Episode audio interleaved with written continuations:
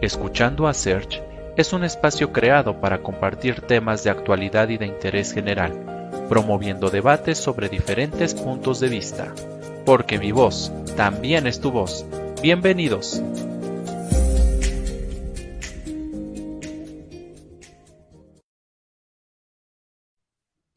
¿Qué tal amigos? Muy buenas noches. Sean bienvenidos a este nuevo capítulo de Escuchando a Search.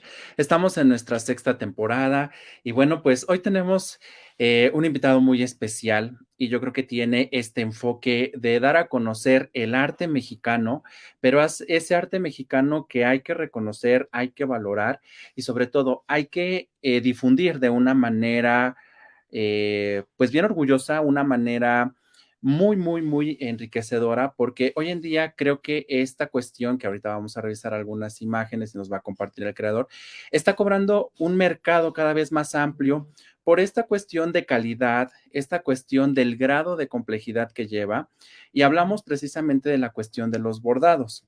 Les voy a hablar un poquito de la persona que nos acompaña. Él es Samuel García y es originario de la comunidad San Pablo el Grande del municipio de Tenango de Doria, Hidalgo. Creció con los bordados y fue su madre quien le enseñó a bordar a la edad de los seis años, con lo cual ocupó la cuarta generación de bordadores dentro de su familia y se convirtió en el primero del sexo masculino.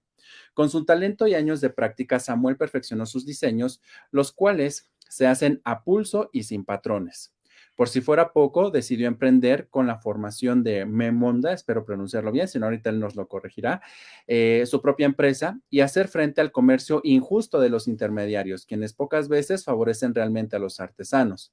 De acuerdo con el testimonio de Samuel, con los revendedores, un artesano solo gana el 20% de las ganancias de su producto. Asimismo, recuerda que hace apenas unos 20 años, un bordado podía ser pagado en tan solo 5 pesos pese a que el trabajo se llevara semanas. Gracias a la independencia gestada con su empresa, hoy ve mejoras en la retribución económica por sus bordados. Samuel dice que aún le es difícil poder borrar de su mente las palabras con las que la gente lo ofendía, pues recuerda que como su casa se encontraba muy cerca de la avenida, los vecinos podían ver lo que hacía y lo acosaban constantemente. Hoy, con orgullo, eh, sostiene que si hubiera quitado el dedo del renglón, jamás hubiera roto con los tabúes. Tras trasladarse a la Ciudad de México, Samuel estudió la licenciatura de contabilidad en la UNAM, carrera que ejerció para particulares hasta que su propio proyecto le demandó tiempo completo. Actualmente Memonda trabaja con 250 personas, muchos de ellos hombres. Y para mí, pues es un placer recibir a Samuel García en esta noche. Samuel, buenas noches, bienvenido, ¿cómo estás? Hola, Sergio, buenas noches. Eh, estoy muy bien, muy contento y muy agradecido contigo por darnos este espacio también y poder platicar, tener esta charla de, dar a conocer pues el arte mexicano y, qué bueno pues hacerlo este pues ahora en el estado de Hidalgo, ¿no? Que yo sé que México es rico en cuestión de, de esta artesanía, del arte que se hace, pero pues también Hidalgo se, se está destacando ahorita por, por, dar a conocer los tenangos que pues muchas veces no lo, no lo mirábamos porque es una artesanía pues eh, joven, digamos así, pero que al mismo tiempo, pues ahorita se le ha dado pues este reconocimiento internacional ya de este poder pues darlo a conocer, ¿no? En diferentes lugares y, y pues aquí estamos representando al Estado de Hidalgo. Estoy muy contento por la invitación. Excelente, pues antes que nada, gracias por tu tiempo. Sabemos que a veces las cuestiones también de trabajo, de lo que ustedes hacen, eh, a veces les, les limita un poco el tiempo para tener este tipo de charlas, pero pues de verdad que, muy agradecido por el tiempo. Y bueno, pues para comenzar esta, esta charla, esta entrevista como tal, eh, ¿nos puedes comentar en sí qué son los tenangos? ¿A qué se le llama tenangos? Eh, bueno, mira, los tenangos eh, es una representación que nosotros hacemos de lo que es la cosmovisión, de nuestra cultura, de, del, ahora sí, de la flora y fauna de nuestra región, plasmado, como tú lo puedes ver, traigo aquí una sudadera, este, a pulso, y está basado pues principalmente en eso, ¿no? Eh, poder representar tu origen, que en este caso, pues, eh, los colibríes, que es una ave muy representativa de nuestra región, del estado de Hidalgo, este, los zorros, los venados, diferentes tipos de, animales. Y pues bueno, aquí la, parte creativa de, nosotros como los maestros artesanos de, de hacer el diseño a pulso, pues tienes que plasmar lo que piensas, lo que ves, lo que sientes en el momento. Ok, en esta, en esta parte, eh, bueno, leíamos en, al inicio, leía al, principio en la semblanza, eh, que, estas, que estos trazos como tal, tú los realizas a pulso, es decir, no hay moldes. Esto es también parte de los, de los tenangos, es decir, todas las personas que se dedican a esto, ¿lo hacen hacia pulso o hay quienes trabajan con moldes o depende mucho de la, de la manera de cada uno? Eh, todos. De hecho, es algo que tratamos de respetar en la, en la región o en la comunidad porque, bueno, en sí somos pocos los, los dibujantes, este, y pues lo que tratamos de hacer es que sean piezas únicas, ¿no? Si tú empiezas ya como a, trazarlos, a, copiar como desde un patrón, pues estás dejando al lado esa parte que nosotros como, como hidalguenses o como tomíes queremos rescatar de los tenancos, que sea una pieza única. Entonces, tratamos siempre de que sea a, pulso. Este, de hecho, ahorita por, por el que el proyecto pues está creciendo y demás, este, y todo tiene que pasar por tu servidor para hacer lo que es el, diseño a pulso, pues sí es una carga, pero aún así trato de, organizarme para no caer en esa parte, ¿no? De estar este, haciendo patrones para después como perder esa esencia de original, original a, cuestión de, de los dibujos y que sean como muy repetitivos. Ok, entonces con esto quiero entender que prácticamente cada una de las piezas que ustedes elaboran es completamente diferente. Digo, al final del día son artesanías y sabemos que, eh, pues como se realizan a mano, pues ninguna pieza va a ser igual a otra. Eh, y digo, creo que eso, creo que eso es lo que, lo que pasa con ustedes, ¿no? Al trabajar con, con trazos que son únicos, que no, que a lo mejor tendrán similitud, pero son yo creo que, o sea, nada visibles. O sea, yo creo que si ves dos prendas, si ves dos bordados, creo que son diferentes hasta en el color, ¿no? En, en a lo mejor alguna fue un poquito más larga las, los trazos, en otro los espirales o cualquier otra figura que, que tenga. Este, pues va, va, a variar, nunca va a ser la misma. Digo, no es como si mandaras a bordar, digo que hay bordados, no sé, para cuestiones este, de escuela, ¿no? Un bordado que es automático y que realmente está programado, sino que esta parte, eh, entonces quiero entender que sería única cada, cada pieza. ¿correcto? Y precisamente cuando, este, pues ahorita me he enfrentado mucho a esta situación, ¿no? Algunos clientes quizá bajan algún, alguna imagen de, de Facebook o de alguna parte de, este, del medio y me dicen, ¿sabes qué? Quisiera esta prenda, yo sé que es un tenango, este diseño me encantó y pues bueno, es algo que siempre les hago hincapié. O sea, pudiera quedar similar, este, una, trato de respetar siempre el diseño de otro maestro artesano quien lo hizo, este, y yo no lo puedo hacer igual, ¿no? Porque es como parte de su sello personal que tiene, así como tu servidor. Entonces, una es esa, por ética, no lo hago. Este, y segunda, pues les digo, o sea, te vas a llevar algo muy este, pues, original, auténtico, personalizado y una pieza única. Entonces, podamos hacer algo, ¿no? Tal vez este, sí te hago la mariposa, pero a mi estilo de mariposa, ¿no? O te hago un colibrí a mi estilo de colibrí. Entonces, eh, es como también explicarle un poquito a, estas personas que luego a veces este, confunden un poquito esa parte, ¿no? De, de poder este, copiar los diseños. Eh, Eso es lo que no tiene Tenangos. Eh, a diferencia de otras artesanías que sí utilizan patrones para poder hacer este el diseño, aunque ya como tú lo comentabas, ¿no? En cuestión de los colores, la combinación y demás, pues es donde tenemos la diferencia, pero nosotros lo queremos tener desde inicio, desde lo que es el diseño, eh, también este, eh, el dibujo, pues que haga esa parte de la diferencia y que te lleves una pieza única. Sí, sí, sí. Y, es lo que yo creo que todos nosotros valoramos, digo, a quienes nos gusta comprar artesanías, eh, buscamos una pieza original, una pieza completamente diferente a las demás. Y, creo que eso, eh, pues es un factor clave. Digo, aquí en Puebla, por ejemplo, la parte de la talavera, igual, aquí sí hay algunos moldes, por ejemplo, para hacer las figuras. Pero aún así, al momento de pintarlos, cada uno de los este, pintores, porque son pintores, este, tiene su propio estilo, hay quien sabe utilizar mejor los pinceles, hay quien no, y aparte de la cuestión de la pues creo que es como cocida del, misma, de la misma pieza, este, pues cambia completamente, ¿no? Y yo creo que lo mismo pasa con ustedes. Y qué bueno, qué bueno que, que, comentes esta parte de respetar el arte de los demás, porque al final del día, aunque son eh, artesanos del mismo giro, creo que el respetar también ese sello que cada uno imprime es bien importante. La famosa competencia sana, ¿no? Al final del día es un producto similar porque como bien eh, menciona, son este, figuras, son colibríes, son mariposas, son flores, eh, que son comunes, ¿no? Pero que cada uno tenga ese distintivo y saber, ¿no? Ah, es de tal artesano, tal artesano, tal artesano, y creo que eso le da un valor también importante. Así es. Este, oye, Samuel, y en esta parte precisamente, eh, ¿qué tan sencillo, qué tan complicado ha sido precisamente comercializar este tipo de productos? Hace algún tiempo, eh, la verdad ahorita no recuerdo qué marca fue, eh, se llevó algunos diseños como tal para presentarlos en sus colecciones y fueron marcas como tal de, renombre. Se, llevaron muchas cuestiones mexicanas, el estilo de los harapes, una parte de bordados que no recuerdo, no era, no era de ustedes, si no me equivoco, era, de Chiapas, algún tipo de bordados y ellos como tal, pues solamente lo imprimieron en tela o lo bordaron de otra manera. Y, bueno, ¿qué, ¿qué tan sencillo, qué tan complicado ha sido luchar contra esta cuestión de plagio? Porque híjole, pues eh, hoy en día, pues todo el mundo ve algo en Internet, digo, las redes han ayudado muchísimo a difundir el trabajo de ustedes como artesanos, pero también ha dado la pauta para que muchas personas lo copien, se lo roben y demás. ¿Cómo han batallado ustedes precisamente con esta parte?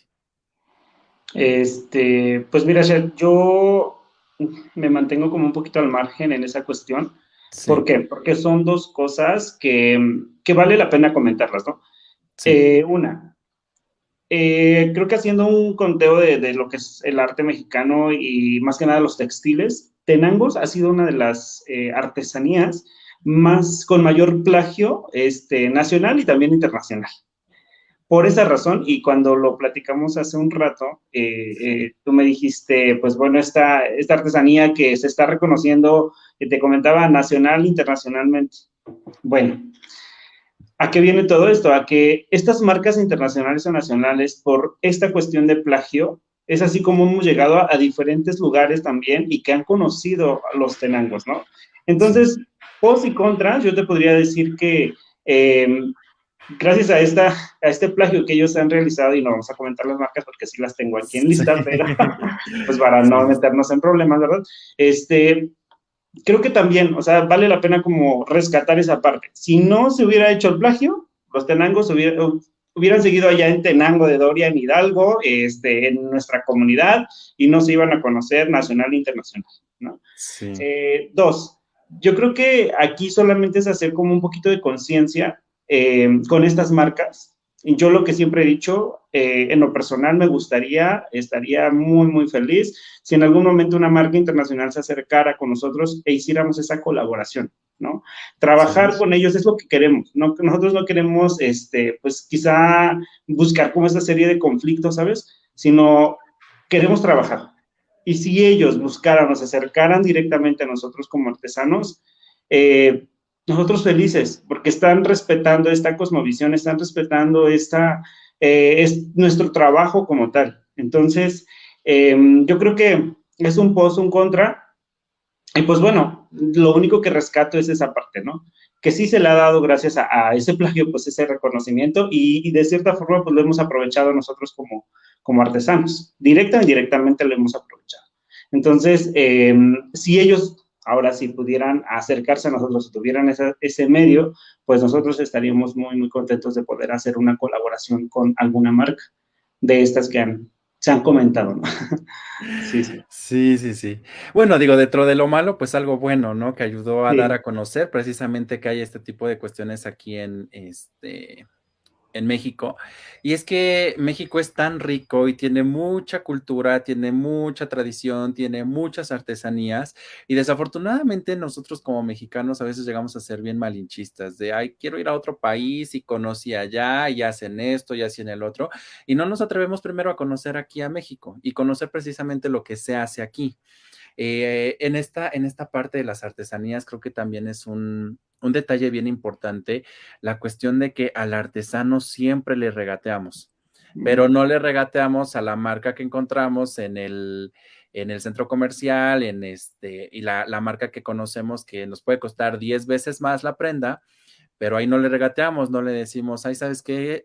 ¿Cuánto es lo menos? O hazme un descuento. En cambio, los artesanos a veces vienen de otros lugares, a otros estados, y les estamos regateando y no sabemos todo el trabajo que hay, primeramente, para elaborar las piezas. Segundo, el tiempo que invirtieron en hacerlas. Tercero, el que hay una cuestión de transporte ahí, que tampoco sale nada barato ir de un estado a otro. Entonces, ustedes como tal, eh, a qué retos se han enfrentado, porque eh, van a decir, ay, pues es que es, una, es un bordado, ¿no? A veces dicen, ay, pues es que mi abuelita bordaba, ¿no? Pero pues es que es un bordado que no es un bordado común, es un bordado que lleva una simbología, que lleva un significado y que al final del día es, una, es un bordado que también no lleva cuestión de un día para otro, sino que les lleva semanas, incluso meses. ¿Ustedes cómo han tratado de, sobrellevar esa parte? Hay, digamos, aquí desde el contexto mexicano, este, nosotros sí somos un poquito agarrados para, para pagar, han tenido compras en el extranjero, ellos cómo se comportan, porque en el extranjero les apuesto que bueno, al menos a, otras, otros emprendedores que hemos tenido aquí, ellos ni regatean ni nada, al contrario, están dispuestos a pagar por lo que es, ¿no? Pero, ¿ustedes cómo se han enfrentado a esto en el, en el mercado? Fíjate, ser que este es algo que precisamente hace unos días me, me pregunta, me hacían esta misma pregunta. Y pues mira, yo creo que lo he resumido o, con esta experiencia que he tenido durante eh, el emprender este proyecto de hace ya ocho años aproximadamente, eh, he tratado de platicar con algunas personas de la comunidad y poderles hacer hincapié o, tal vez darle esos tips, ¿no? No solamente de mi comunidad, sino que eh, me gusta como a veces este, eh, platicar con otros maestros artesanos. Creo que mucho tiene que ver eh, lo que tú ofreces como, como artesano, ¿no? Una, para que te puedan regatear. ¿A qué me refiero con esto? yo, por ejemplo, ahorita cuando me hacen una cotización por redes sociales o, me mandan o me llaman, siempre les comento esta parte. ¿Sabes qué? Mi producto o la, la, prenda, por ejemplo, esta, esta sudadera que yo tengo. El tiempo de elaboración inicio por esa parte, nunca doy el precio directo. Ajá. Doy la explicación de lo que es mi prenda, ¿no? Lleva tanto tiempo de elaboración, está realizado 100% a mano, es un diseño único porque se hace a pulso, eh, no sé, la tela tiene estas especificaciones y pues bueno, ahora sí, el costo es de tanto. Entonces, este tip que yo he tenido, ojalá que lo escuchen otros maestros artesanos que, que nos sigan ahí en redes sociales, este, me ha funcionado mucho, me ha funcionado para evitar esta parte del regateo. Siempre explicar el proceso que lleva tu, tu trabajo, ¿no? Porque al final del día, siempre lo vemos, tú lo, lo, acabas de comentar, muy económico, sea, eh, vale tanto y hasta te asustas, ¿no? Pero ya cuando sabes el proceso que lleva, el producto que te estás llevando, eh, pues valoras un poquito más y dices, híjoles, yo creo que sí, ¿no? O sea, eh, una prenda como esta realizada en un mes, yo creo que vale la pena pagar esa cantidad, ¿no? Eh, esto lo, lo, aprendí durante este tiempo, me ha funcionado, he tratado de, de, transmitirlo también con otros artesanos, que no solamente vendamos por vender, sino que expliquemos la parte que nos cuesta como artesanos el poder y este, elaborar una prenda ¿no? y, darla a, venta. Entonces, em, afortunadamente, ahorita no me, no me he encontrado con mucho de, esta parte de regateo, este, en un principio sí. Y otra muy importante, también, eh, siempre buscar la calidad, la calidad que tú le das a, tu trabajo, porque no solamente es un, apenas hace unos días fue un chico a, la tienda, ¿no? Em, anteriormente había adquirido una, una prenda bordada también en tenangos y me decía, híjoles, amor, una, tu diseño es muy, muy bonito, ¿no? O sea, yo, yo valoro el diseño, eh, y el bordado está muy cuidado, la tela que manejas está muy bonita. Entonces, eh, la calidad que tú le estás dando a tu trabajo, eh, pues supera, ¿no? Las expectativas que yo tenía cuando compré una pieza, tal vez con otra persona, y me cobró tanto. Y la verdad se me hizo caro, porque me ofreció algo muy diferente a lo que yo, yo estoy este, obteniendo ahorita aquí en la tienda, ¿no? Entonces, eso también yo creo que debemos de cuidarlos y, es una política que yo manejo mucho ahorita en el, proyecto que tenemos. Una, cuidar este, pues nuestros acabados en cuestión de las prendas, nuestro diseño, que en este caso es de tu servidor, el bordado, que es del equipo. Entonces, siempre darle estos acabados finos va a permitir que no te, no te regateen o que no te, eh, pues, traten de cambiar el precio que tú estás este, pidiendo, ¿no? Para poder este, vender tus prendas. Esos son algunos tips que, te pudiera comentar. Eh, afortunadamente, como tú lo dijiste, o desafortunadamente, eh, sí, los mexicanos es donde tenemos como más esta parte del regateo, desafortunadamente. Y en el extranjero, pues, es muy contado, de verdad. Creo que me he llevado, este, bueno, que hemos vendido a diferentes países actualmente. Este, no me he encontrado con esa parte de regateo. Entonces, eh, pues yo sé que también es por la parte monetaria, la, parte adquisitiva, pues que no es lo mismo, ¿no? Nuestros pesos, hablar en euros, hablar en dólares, y pues es ahí donde tenemos esta, esta parte, ¿no? Entonces, trato de entenderlo también, aunque siempre hacer conciencia, ¿no? El arte no se regatea, porque lleva, lleva un detrás, no solamente los tenangos, sino todas las artesanías que, que se hacen en México, eh, hay un detrás de, su proceso de elaboración que la verdad no es nada fácil. Pareciera fácil porque algunos me han comentado, pero es que ustedes ya lo hacen hasta cerrando los ojos. Tú diseñas y lo haces cerrando los ojos. Digo, sí, pero ¿cuánto tiempo no tuve que pasar? Aprender. Desde los 12 años estuve haciendo mis primeros pininos para que ahorita, a mis 31, pues ya lo tenga. Algunos me dicen, perfecto, sí, pero todos esos años, ¿no? y entonces no es nada, nada fácil. Entonces, eh, tratar de hacer conciencia en ese aspecto como mexicanos, que no porque sea una artesanía es barata, al contrario, ¿no? Debemos de tener siempre consciente que, la artesanía, pues, eh, no es como tú lo comentabas, ir a una tienda, a un super este, mercado y pues comprar este, prendas ya maquiladas, ¿no? Sí, sí, sí. Sí, el contexto cambia, cambia y es un mundo de diferencia, ¿no? Porque la otra está hecha a un nivel industrial y lo de ustedes es un nivel artesanal. Bueno, vamos a dar lectura a este primer mensaje que tenemos aquí. Nos dice Yadira Albor, qué gran invitado, inigualable ser humano que refleja en su arte lo maravilloso que es México. Es un honor y deleite vestir sus prendas. Samuel, que los éxitos continúen. Muchas gracias. Pues recuerden a quienes nos están siguiendo en la transmisión que pueden colocar sus mensajes y con todo gusto les damos lectura durante esta charla que tendremos con, con Samuel. Y, bueno, en este contexto, este Samuel, pues tú te enfrentaste a esta situación de que, digo, y creo que ha sido un paradigma que se vivió durante muchos años, el de el bordado es solamente para las mujeres.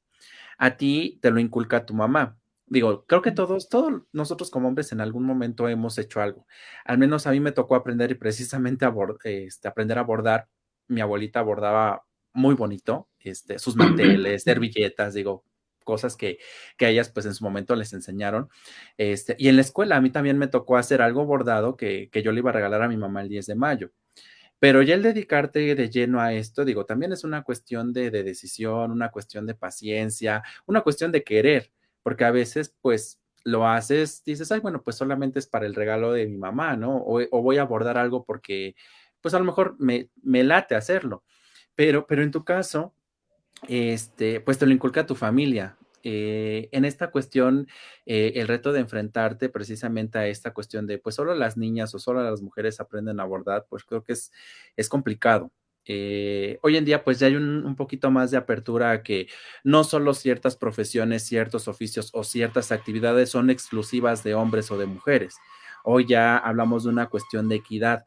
Eh, con este surgimiento de tu idea de, proyecto como tal, ¿ha habido alguna cuestión a la que tú te has enfrentado? Digo, aparte de esta cuestión de, eh, pues llamémosla a lo mejor de discriminación, a lo mejor de de menospreciar tu trabajo porque a veces no confían tanto que las habilidades como tal manuales, porque el bordar también requiere de una precisión, este, las tengamos nosotros, ¿no? Por anatomía, por cuestiones físicas, lo que gustes. Eh, ¿Hay alguna una cuestión ahí eh, complicada aún en estos días? Eh, fíjate que sí fue un reto ser el, el, poder mm, como abrirme a, que supieran quién era Samuel, ¿no? Quién, quién hacía estas prendas. Entonces, cuando vamos iniciando el proyecto, pues yo no quería hacerme como mención, ¿sabes? Entonces, ahí fue también como que yo no estaba entendiendo que todavía tenía ese problema, ¿no? Que yo venía arrastrando desde pequeño, que gracias, como lo comentas, a mi madre, que para mí fue mi cómplice, y siempre le he dicho, eh, mi mentora fue mi cómplice, quien me ayudó a esconderme de cierta forma cuando, cuando yo hacía este trabajo, ¿no? De pequeño, este, terminábamos los lienzos y los íbamos a vender.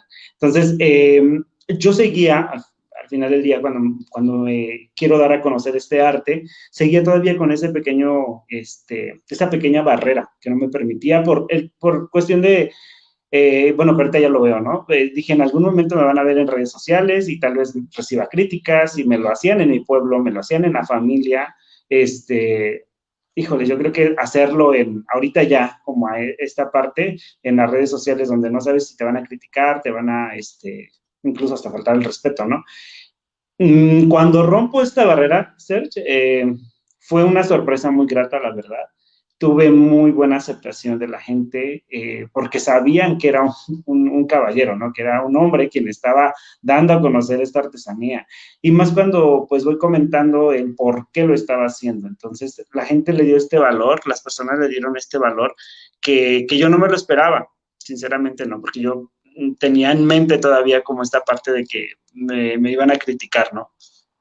Pero gracias a Dios no. De hecho, eh, si no lo hubiera hecho, creo que no, no hubiéramos tenido esta, esta aceptación en, en, lo que son las redes sociales, porque gracias a que expliqué todo lo que yo viví en mi infancia y lo que fue para mí este reto de dar a conocer nuestro arte, eh, fue así como un, un interés en varias, este, varios medios de comunicación, ¿no? Así como eh, que nos dio a conocer este, y se lo agradezco infinitamente a México Desconocido, que fue quien nos dio el, primer este, banderazo ahí. Ya después vinieron este, medios de prensa, La Jornada, Universal, este, algunos medios, por ejemplo, ahorita últimamente que estuvimos aquí en Tebasteca, ¿no? Entonces, gracias a eso y que marcamos como esta parte de diferencia, ¿no? Eh, pues tuvimos como esa, esa aceptación todavía aún más en el mercado. Entonces, creo que agradezco en el momento que quise romper esa barrera y, hemos tenido pues muy buena aceptación. O sea, no, no, he recibido ninguna crítica, ninguna ofensa, para nada, al contrario, han sido como, híjoles, te admiro porque lo hiciste, tuviste ese valor y ahorita lo explicas y lo, lo das a conocer sin, sin temor alguno. Es algo que me he llevado siempre como buenos mensajes que me han dejado ahí algunos seguidores y se los agradezco infinitamente. Pues qué bueno, qué bueno que se haya cambiado esta mentalidad, porque digo, si hubiéramos hablado de esto hace unos 20 años, unos 25, digo, hay gente que, que de repente se dedicaba a hacer algunas cuestiones, pero decían que nadie se entere, ¿no? Yo lo hago porque me gusta y, y mejor yo aquí solito en mi cápsula, que nadie me vea y que mejor, eh, no sé, que lo venda mi mamá o que, o, o, solamente lo sepan ciertas personas. Entonces, qué bueno que, que ahora hay esta comprensión y el saber, ¿no? Que, que nosotros también como hombres tenemos ese talento también para otras, para otras cuestiones, ¿no? Así como las mujeres pueden ser ingenieras, pueden ser arquitectas, pues nosotros también podemos ser hábiles con algunas otras cosas. Y precisamente eso, yo, yo algo que comentó eh, y lo dije hace un rato también, que ya son varias personas, bueno, ahora sí, caballeros, quienes están en el proyecto y se los agradezco infinitamente, ¿no? Porque eh, bueno, que todavía se cohiben un poco cuando yo quiero tomarles una foto para subirla a las redes sociales, no quieren, les da pena, pero bueno, que ya ahorita se estén como que abriendo a decir, pues, qué bueno que me vea la familia, que sepan que también bordo, este, es, es muy padre, ¿no? Porque siento yo que, que estoy marcando, que yo sé también y me consta, como tú lo dijiste, eh, que desde años atrás pues ya otras personas lo hacían, ¿no? O sea, no fue, la, no fue solamente Samuel, porque es, sí he recibido algunas críticas en cuestión de que dicen, bueno, no es que esto ya tiene años, ¿no? Que los hombres también bordaban, sí, sí. pero nos encerramos en esta cápsula y no lo queríamos dar a conocer. Entonces vino Samuel y pues él dijo, a mí, bueno, no me importa, quiero, quiero, sí, quiero darme a conocer y quiero explicar que también podemos hacerlo nosotros. Y efectivamente, para mí el arte o cualquier otro oficio, siempre lo he dicho, no tiene género lo que tú quieras hacer, lo puedes hacer tanto hombre, mujer, y creo que lo hacemos de la misma manera. Quizá a veces con, un toque diferente, tú lo acabas de decir, ¿no? Ese toque diferente que, muchas veces pues no, lo podemos este, explicar, pero que nos sale mejor o, peor, pero sigue siendo como, sí, algo, algo que no te define como tal. No, no, no podamos definir o no, no queramos definir como un oficio para algún género. Exacto. Oye, Samuel, y en esta parte como tal, digo, ya platicamos un poquito de, cómo es que surge la idea, cómo, cómo vamos. Eh, la historia como tal de los tenangos, ¿son originarios 100% de Hidalgo o han tenido ciertas, eh, ciertas regiones donde precisamente se generan? Eh, pues mira, sí en un principio hubo un conflicto en cuestión de cuando se busca ya darle este, este registro como Tenangos, porque lo peleaba Puebla. Puebla era quien decía, este, no, los Tenangos nacieron aquí. Pero hay algo muy padre, Sergio, que te lo voy a comentar. Puebla es, híjoles, de hecho hay una, hay una comunidad cerca de, de, San Nicolás, que es la cuna del bordado, este, se llama San Pablito mi comunidad de San Pablo el Grande y está San Pablito. Entonces, San Pablito siempre ha, ha descatado o, se destaca porque es una comunidad, incluso lo venía platicando hace rato con un amigo, este, es una comunidad que trabaja constantemente. Eh, cultivan eh, desde las 5 de la mañana, se están levantando y le dan duro, ¿no? Pues bueno, como aquí había de las, de las comunidades que están cerca de, la, de lo que es Tenango, este, pues ahora sí, el pueblo que tenía pues una forma de, poder pagarlo, pues era San Pablito, porque tenía efectivamente esta parte económica, ¿no? Y lo que hacíamos era, se trabajaba en las comunidades de Tenango y nosotros íbamos y lo vendíamos a San Pablito, que es Puebla, ¿no? Entonces, de Puebla salía a la, Ciudad de México o a diferentes este, estados para poder ser este, vendidos, ¿no? ¿Qué pasa? Entonces, lo que es Puebla, San Pablito Puebla, este, se quería apropiar de esta parte. Los dibujantes, los artesanos, estábamos en, Hidalgo, que nada más nos cruza un puente de Puebla a Hidalgo. Entonces, em, fue aquí cuando se hace la disputa, porque se lo estaba llevando a Puebla, aunque este, pues los tenangos son originarios de Hidalgo. Eh, una de, las historias, Josefina este, Tavera, que fue la mentora de esta artesanía, eh, ella es nativa de, lo que es la comunidad de, San Nicolás. Em, pues da a conocer esta artesanía este, años atrás por cuestión de la escasez económica. Em, se da la oportunidad de, de, bordar un lienzo, de diseñarlo e irlo a vender al municipio, ¿no? Es así como empieza toda esta travesía de las, de las artesanías de Tenango. Y después de otra investigación que ya se hizo un poquito más científica, eh, se encontraron algunas pinturas rupestres en cuestión de, de, un lugar muy emblemático de la región que se llama el Sirio. Eh, y pues bueno, ahí están todavía, se distinguen algunos diseños de animales este, pues, con este estilo de Tenango, ¿no? Entonces, esa parte también como que ya después científicamente se, reconoce que efectivamente pues los Tenangos son del estado de Hidalgo y al final del día pues sí se tuvo este crédito, ¿no? Y se quedó este, con el nombre del municipio, que también te voy a comentar el nombre del municipio y de los Tenangos. Este, pues yo creo que vale la pena siempre reconocer que las comunidades quienes hacemos esta artesanía, este, se encuentran pues alejadas de lo que es el municipio de Tenango de Doria. Entonces las personas que nos escuchen, este, pues no vayan a Tenango, al municipio, vayan a las comunidades donde se realiza esta artesanía. San Nicolás, está San Nicolás, que son de una de las regiones, San Nicolás, está Peña Blanca, Nante, Ejido López Mateos, y al final está nuestra comunidad, que es San Pablo el Grande. Entonces, este, qué bonito es que ellos empapen de, de, de lo que es el proceso, este, y que vean cómo se realiza esta artesanía directamente de los maestros artesanos que estamos en las comunidades. Ahora sí, si quieren regresar y comprar en, la, en el municipio, pues que lo hagan, pero yo siempre les hago esta invitación de que se acerquen y que vayan a conocer el pueblo, porque muchas veces no lo hacen, llegan a Tenango, que es el municipio, y piensan que ahí es donde se hace toda esta artesanía. Exacto. Hay que tratar de buscar un poquito más, entonces que vayan a nuestras comunidades. Sí, sí, sí. Miren, pues qué interesante esta parte, este, pues de la, la disputa, ¿no? Que hay entre Puebla e Hidalgo. Digo que estamos pegaditos, pero este, pero al final del día, pues sí, hay que dar el reconocimiento a quien le corresponde. Este, y, y, esta, esta cuestión, pues también es importante saberla, porque de repente alguien se puede apropiar. Digo, aquí en Puebla también tenemos un chorro de cosas en la, en la sierra, este, bordados, el telar de cintura, y digo, cuestiones que tienen que ver, digamos, con esta cuestión, llamémosle textil, pero, pero digo, hay que saber eh, respetar, ¿no? los, los orígenes, quiénes fueron los pioneros y quiénes tienen los derechos sobre, sobre algún tipo de, cuestión artesanal, ¿no? eso es lo que estamos peleando, ¿no? Que se respete esta, esta cuestión de originalidad, esta cuestión de autoría, pues bueno, también vamos a hacerlo de esa manera. Y que actualmente, pues también este, vale la pena comentarlo, ya este, se modificaron algunos artículos este, en cuestión de la protección de las artesanías y efectivamente, ahorita eh, no es un tenango si tú lo compras en Puebla, no es un tenango si tú lo compras en algún otro estado. Si mm. lo compras en Tenango o con artesanos originarios de la comunidad, sí es un Tenango. Entonces, eh, respetar esta parte, que siempre lo he dicho, este, pues nos da como el crédito a nosotros como artesanos, ¿no? Que la gente llegue a la región donde pues se realiza esta artesanía. No solamente Tenango, sino cualquier otro lugar de la República que tú quieras adquirir un producto y que te conste que viene de, de esa región, pues puedes sentirte orgulloso de poder, poderla adquirir, ¿no?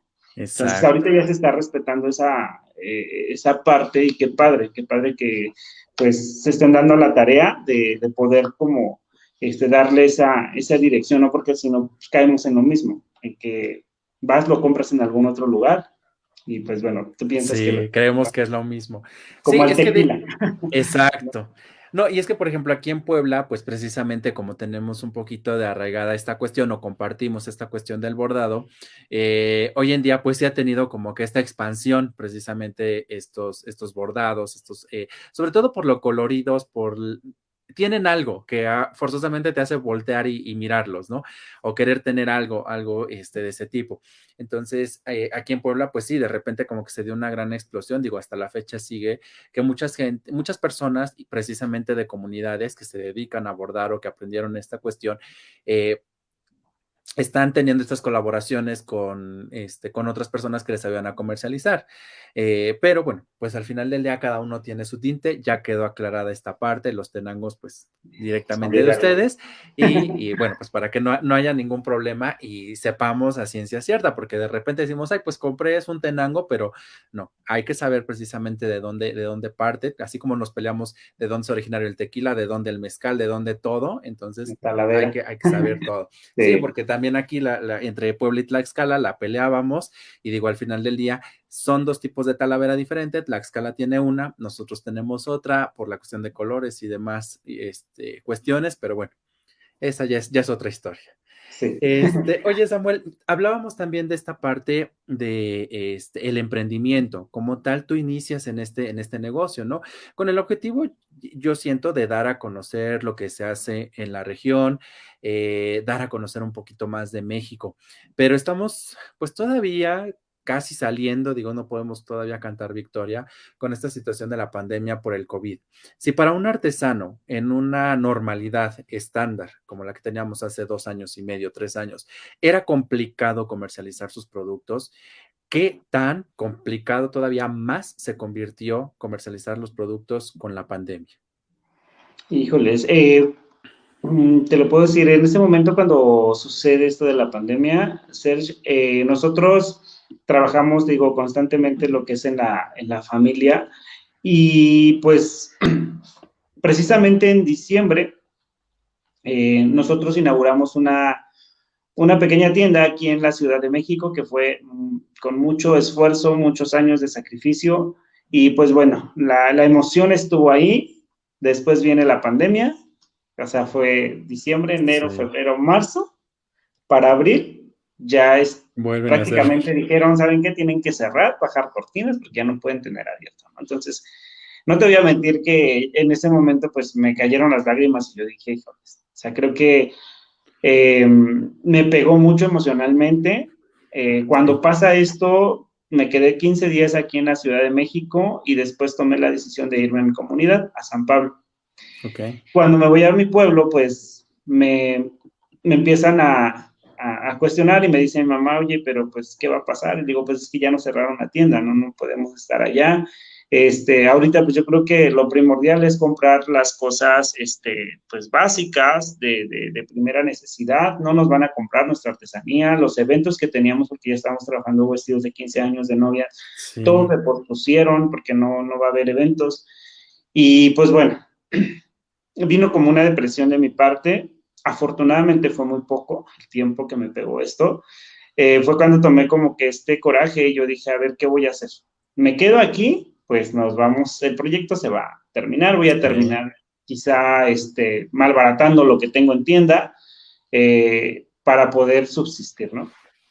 Viene esta idea en mi mente y le digo a mi mamá, este, de un día para otro, ¿sabe qué, mamá? Me regresó a la ciudad. Y me dice, ¿pero por qué? Si ves cómo está toda la situación allá, te vas a enfermar, este, te expones, ¿no? Y, dije, pues, tiene que pasar, mamá. O sea, si me quedo aquí va a ser, este, pues malo porque vamos a terminar pues malbaratando nuestro trabajo. Entonces, se me viene a la mente, por, gracias a un amigo de Tulancingo Hidalgo, este Francisco, que de hecho te mando un saludo muy grande, fue la primera persona quien me dijo, ¿sabes qué, amigo? Vende unos cubrebocas, yo creo que si puedes confeccionar este, prendas, bien puedes ahorita crearme unos cubrebocas que este, quisiera utilizarlos, ¿no? Yo dije, ah, bueno, pues empecemos. Los publiqué en redes sociales y pues bueno, se dejaron venir los clientes, los seguidores que tenemos.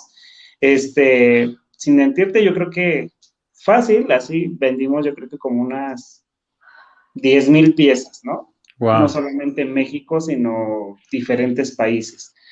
Sí, pues castigamos los precios, no te voy a mentir, porque, por ejemplo, esta gorra que tú me ves ahorita, sí.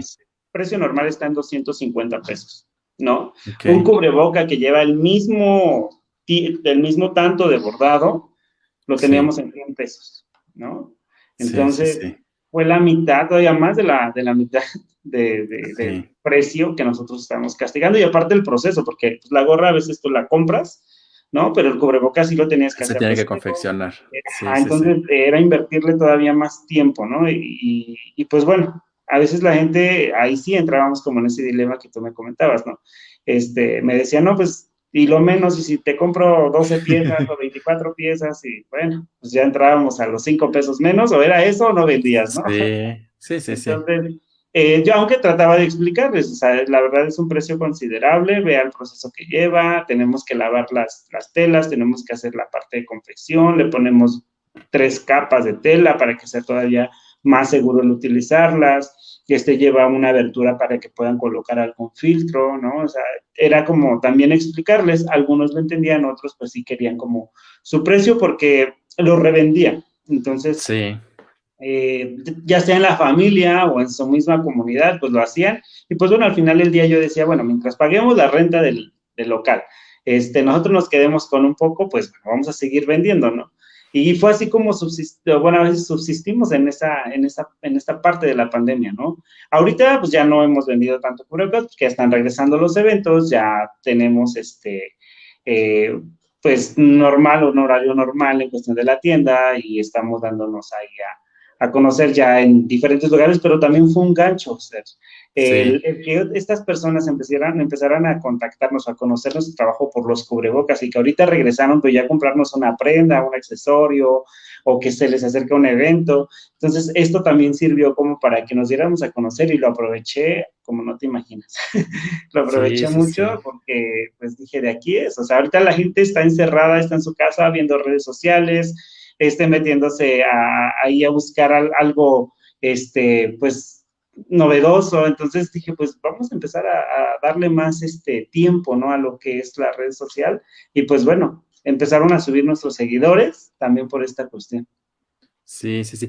Pues qué padre, digo, es la, la, cuestión, ¿no? A veces ante la pandemia, digo, surgen otras ideas, este, esta cuestión de redes sociales creo que a todos nos ayudó porque de repente en casa ya no sabías ni qué hacer, digo, cuando estabas encerrado, dices, bueno, ver televisión, ya vi tres horas de televisión y bueno, tantita veo redes y a ver qué me encuentro. Entonces, creo que, creo que eso ayudó mucho a los pequeños negocios, a los pequeños empresarios, a que dieran a conocer los productos que ellos hacen. Y entonces es donde comenzaron a ver esa oportunidad de un comercio en línea, cosa que a lo mejor antes eh, dejaban como que de lado y decían, no, o sea, me arriesgo mucho y cómo hacer envíos y cómo esto, o a lo mejor no lo conocían. Entonces, esta parte creo que abrió mucho el panorama y ayudó también a que no Digo, sabemos muchas situaciones, ¿no? Los indicadores no fallan. Este, de esta cuestión de muchos negocios que se, que se cerraron, muchos empleos que se perdieron, pero, pero bueno, los, los que subieron a adaptarse a la situación y sacar algo, este, pues ver una estrategia para, para no morir en el intento precisamente, pues son los que, los que permanecen hoy y qué bueno que ustedes pues precisamente están ahí. Veíamos hace un momento algunas fotografías que están en redes sociales precisamente del trabajo que ustedes hacen quiero pensar que ustedes pueden bordar en cualquier tipo de prenda pueden elaborar cualquier tipo de producto. Veíamos vestidos, veíamos camisas, digo, la sudadera que traes, gorras, cubrebocas, este, no sé si eran sábanas o era prácticamente una colcha para, para cama. Entonces, ¿ustedes pueden bordar cualquier cosa o hay algo especial en lo que digan, no, pues en esto no? Ni, de chiste. Eh, pues bueno, la, la, tela y lo que hemos bordado más complicado han sido, por ejemplo, los, los Converse, ¿no? Que si tú los tocas, pues, pero los has visto. Son muy duros. en algún momento eh, que están bordados. Entonces, esa es una de las piezas más complicadas de bordar. Este, pero y también pues lo que es el tul en velos de novia, que actualmente lo hacemos, es una de las telas más complicadas de bordar y que también hemos perdido esa, ese miedo, ¿no? Yo me he arriesgado y he platicado con, con con todo el equipo cuando me dicen, oye, pero ¿por qué vamos a sacar ahora un terciopelo? ¿Cómo vamos a abordar nosotros en un terciopelo, no? Digo, sí se puede, vamos a buscar la forma, ¿no? Este, ¿por qué vamos a abordar en una, pues no sé, en los tenis, por ejemplo? También se puede, o sea, es cuestión de que también nosotros nos adaptemos, ¿no? Porque si no lo hacemos, eh, nos empezamos a estancar. No solamente va a ser una manta, no solamente va a ser un algodón, sino que tenemos que adaptarnos a diferentes tipos de tela para que también nosotros, pues, ofrezcamos algo diferente al público. Sí, sí, sí, definitivamente. Es que el mercado es tan diverso. O sea, digo, eh, nosotros como jóvenes, bueno, digo, a lo mejor ya no tan jóvenes, pero este, de repente, pues sí, como que queremos andar trayendo algo, algo bordado, ¿no? De repente cuando vamos a turistear, como que quieres llevar el, outfit perfecto y llevar una prenda así bordada o algún sombrero que, que creo que el sombrero es una gorra de este tipo, pues automáticamente todo el mundo voltea y dice, ay, sí, me, agrada. E incluso, eh, digo yo que también estoy un poquito en esta parte de, modelaje y demás. Aquí en Puebla, por ejemplo, muchos artesanos se han, este, pues han dado la tarea de buscar a lo mejor esa manera de hacer pasarelas con sus prendas. Digo, no sé si, si ustedes eh, hayan tenido también esta, esta oportunidad. Y, precisamente en este contexto, eh, porque ¿Es un punto estratégico para ustedes el que te trasladaras a la Ciudad de México y no te quedaras en Hidalgo? ¿O fue precisamente para, para, pues para lograr una mayor difusión? Eh, mira, lo intentamos. El proyecto estaba que fuera desde, desde la comunidad, pero sinceramente, ¿quién nos iba a llegar a comprarse? Solamente los de la misma comunidad. Eh, después vimos como segunda opción el irnos a nuestro municipio y ahí abrir este, pues un pequeño taller o, la tienda si se pudiera. Pero pues desafortunadamente ya, ya es como que ya hay mucha demanda en el municipio, ¿no? Sí, em, pues intentamos, entonces dijimos, bueno, vámonos a la ciudad. O sea, si es una de las opciones, pues desde la ciudad trabajamos empezamos a, este, a llevar este proyecto desde aquí y pues bueno, fue una muy grata bendición. Este, algunos clientes que nos siguen, como seguidores, este, siempre piensan que estamos en, Tenango de Doria o, en Hidalgo, ¿no? Eh, se llevan una sorpresa cuando les digo, pues la tienda, la tienda está ubicada aquí en la Ciudad de México. Este, el taller también lo tenemos aquí en la Ciudad de México y nosotros nos traemos el trabajo desde la comunidad. Entonces, eh, dicen, bueno, tan solo ahorita con, la entrevista de TV Azteca, ¿no? Este, Cuando yo les comenté esto, pues dijeron, no, ¿sabes qué, Samuel? Entonces vamos a tu taller, si está aquí en la Ciudad de México, no nos queda lejos, vamos a tu taller, queremos grabarte cómo, cómo hacen toda esta magia, cómo hacen este proceso. Este, y pues bueno, fue así como ellos se dieron también a la tarea de ir a, visitarnos, y pues es un plus, ¿sabes? Es un plus porque la gente, pues, quiere también este, conocer de dónde viene, cómo se realiza. Y si hay una tienda, pues también quiere ver qué otros productos pudiera haber. Entonces, este, pues no me arrepiento, sí fue un reto, fue un reto muy, muy grande, pero no me arrepiento de haber tomado la decisión de venir para la Ciudad de México. Qué bueno, qué bueno. Bien dicen por ahí, lo que nos causa más miedo es lo que a veces nos da las mejores y más gratas sorpresas o los mejores resultados y, pues aquí muestra de ello está. Además de que siento que, que hay mucho, mucha posibilidad, digo, sabemos que en la Ciudad de México podemos encontrar de todo. Eh, digo, hay quienes de repente queremos comprar algo y sabes qué, me lo van a mandar desde Yucatán. Entonces a veces el envío te sale más caro que la prenda. o me lo van a mandar desde el norte y también, ¿no? O cualquier cosa, con el hecho de que te lo manden por paquetería, digo, te sale todavía un 50% más porque tú pagas el envío o te sale más caro que el envío. Entonces, este, la Ciudad de México siento que es un punto estratégico también para distribuir, porque están mero en el centro y de ahí, pues, para donde se mueve el producto, creo que, creo que ayuda mucho. Y aparte, pues, está, eh, llega mucho turista, entonces eso también es un, factor importante.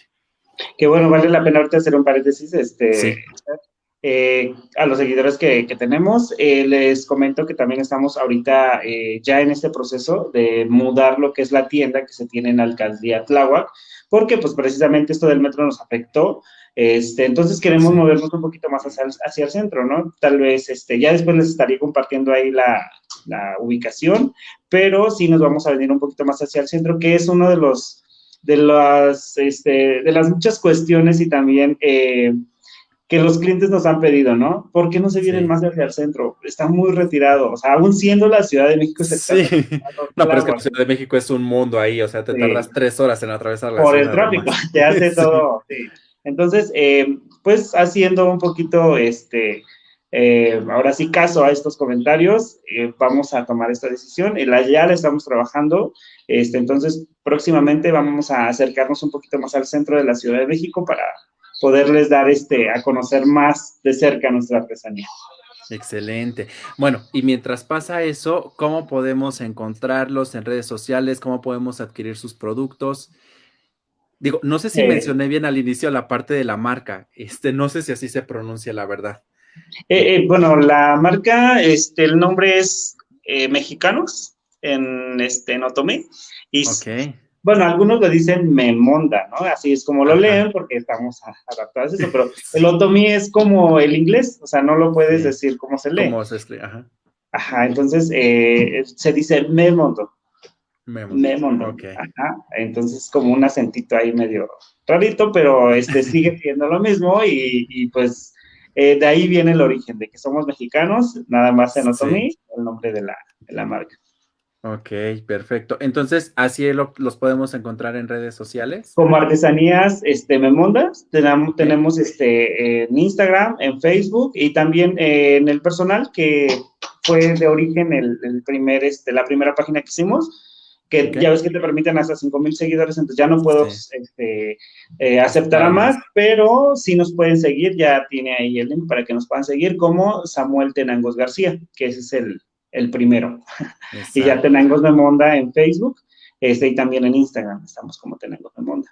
Entonces ya saben, si queremos comprar alguna prenda, si queremos preguntarle algo a Samuel, ahorita que, ya estamos retomando un poquito lo de los eventos, hay unos vestidos, y si van a visitar la, la, página van a encontrar vestidos de 15 años, padrísimos, bordados todos, digo, es un mega trabajal, porque un vestido de 15 años no es cualquier cosa, bodas, entonces, pues miren, ya este, tienen esta, esta opción a quienes les gustan los eventos temáticos con un toque bien mexicano, bien bien original, creo que es una, una excelente opción. Igual, cualquier prenda, pues vayan a seguir las redes sociales y, bueno, pues consuman, consuman eh, productos que se elaboran aquí en México, consuman artesanías que se elaboran por manos 100% mexicanas, porque en estos momentos necesitan prácticamente de todo nuestro apoyo, digo, todos los negocios, pero creo que ellos aún más por, por esta cuestión de, de poder fabricar sus productos y que no les lleva una cuestión de, días, sino que son semanas o hasta meses de mucho trabajo.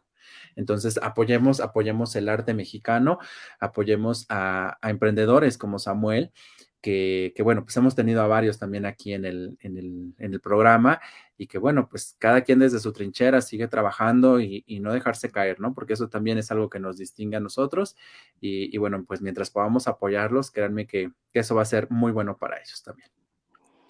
Samuel, este, pues ya casi estamos terminando la charla, se nos pasó volando el tiempo, la verdad.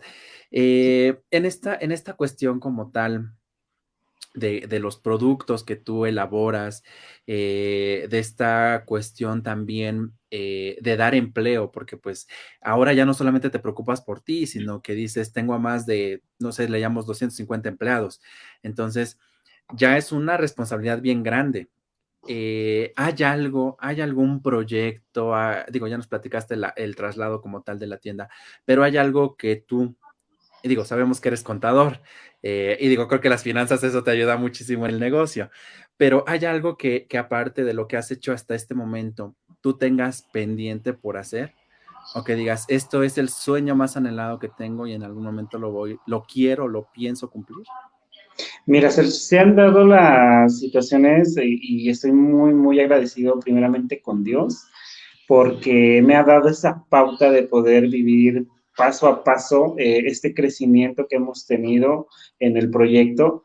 Em, sí, tengo una, una visión. Eh, yo terminé con la especialidad en comercio exterior. Okay. Este, eh, y pues bueno, lo que quería y lo que yo tengo como, como visión es siempre dar a conocer, no solamente en México, ¿sabes?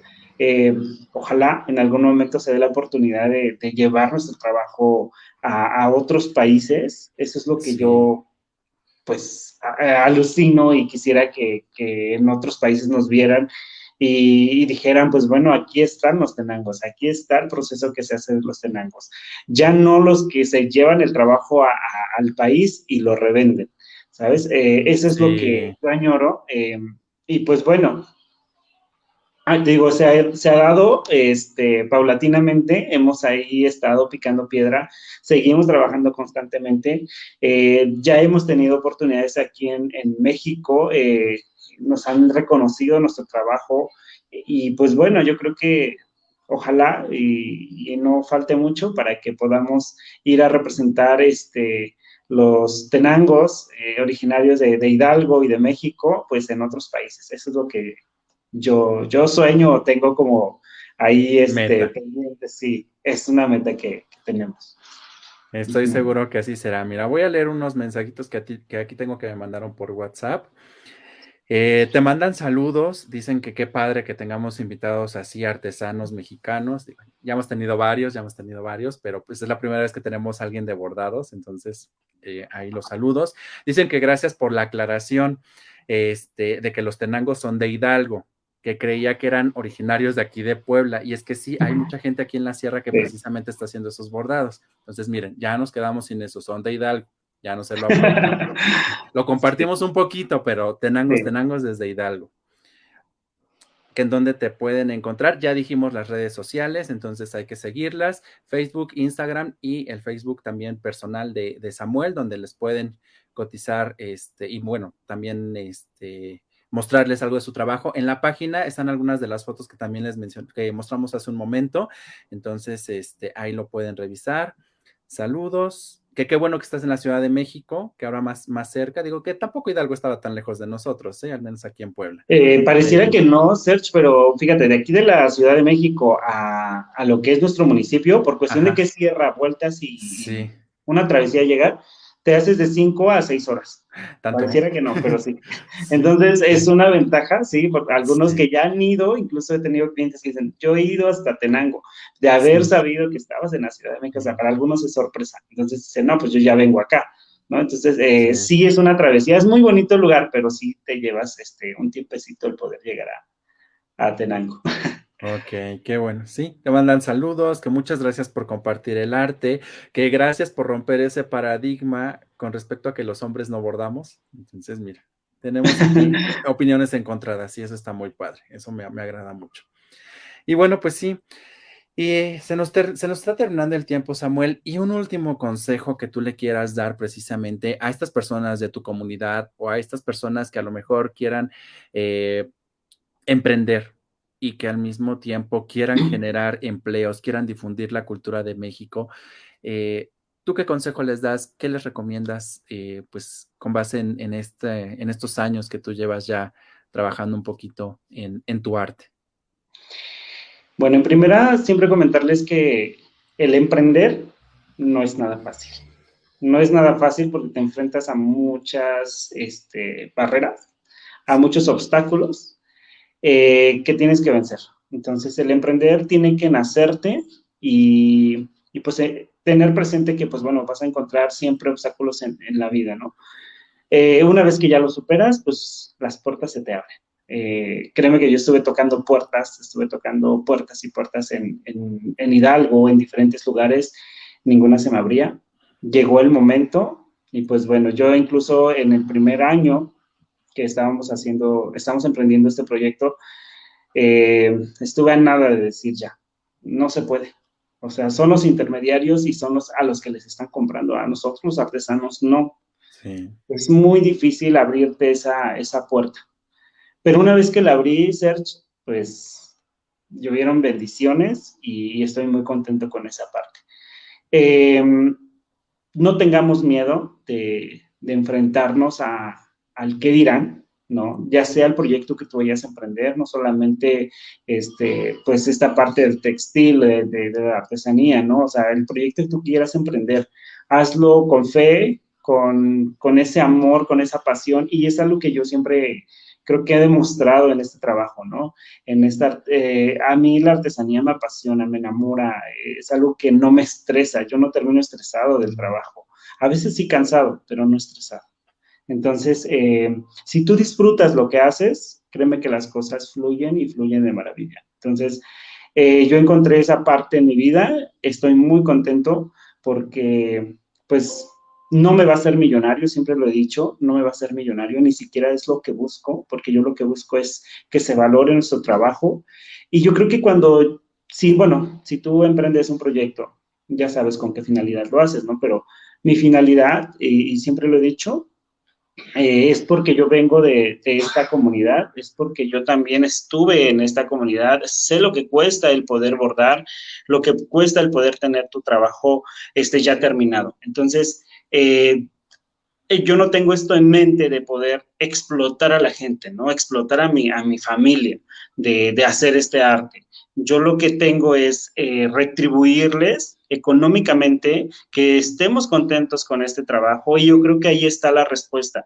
Em, somos ya casi 300 artesanos en, este proyecto. Entonces, si hemos crecido es porque la gente está contenta, es porque Samuel no se jacta de decir, soy, yo, es mi proyecto, es mi negocio, eh, me estoy haciendo millonario, no. O sea, somos todos y todos nos llevamos esta parte que nos corresponde, ¿no? Que obviamente también eh, no me voy a jactar en decir no me llevo nada, porque si no, ¿cómo, ¿cómo puede este, llevarse a cabo este proyecto, ¿no?